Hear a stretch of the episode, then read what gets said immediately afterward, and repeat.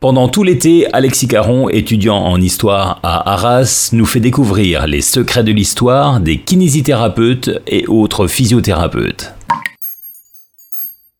Le 3 août dernier, nous fêtions l'anniversaire du regretté Boris Dolto et nous nous penchons sur son histoire de pionnier de la kinésithérapie en France, mais aussi d'auteur et de professeur.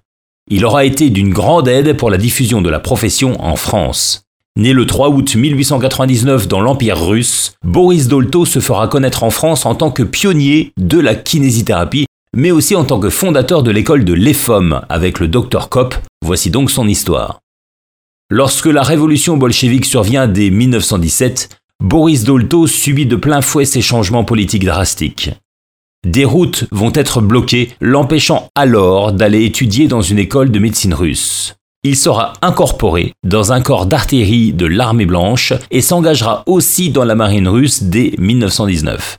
On raconte qu'il disposait d'un avis mitigé sur la révolution russe.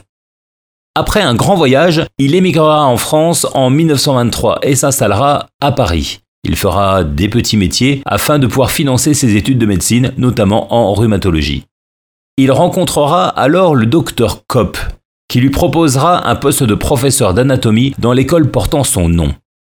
Tous les deux, ils deviendront les fondateurs de l'EFOM, l'école française d'orthopédie et de massage. Boris Dolto en sera directeur de la pédagogie. À la mort du docteur Kopp, Boris Dolto en deviendra le responsable de la direction médicale.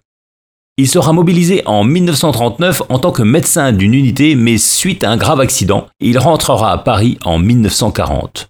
Il reprendra la direction de l'EFOM, mais deviendra aussi le médecin de plusieurs officiers. Bien qu'il préférait la pratique au savoir livresque, il fut l'auteur de deux ouvrages, le traité de podologie ainsi que le corps entre les mains. Il se mariera avec Françoise Marette, devenant alors Françoise Dolto.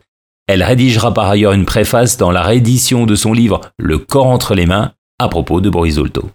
Il aura trois enfants, dont un médecin, un ingénieur architecte naval, mais aussi le chanteur de variété Carlos, disposant d'ailleurs lui aussi d'un diplôme d'État de kinésithérapie.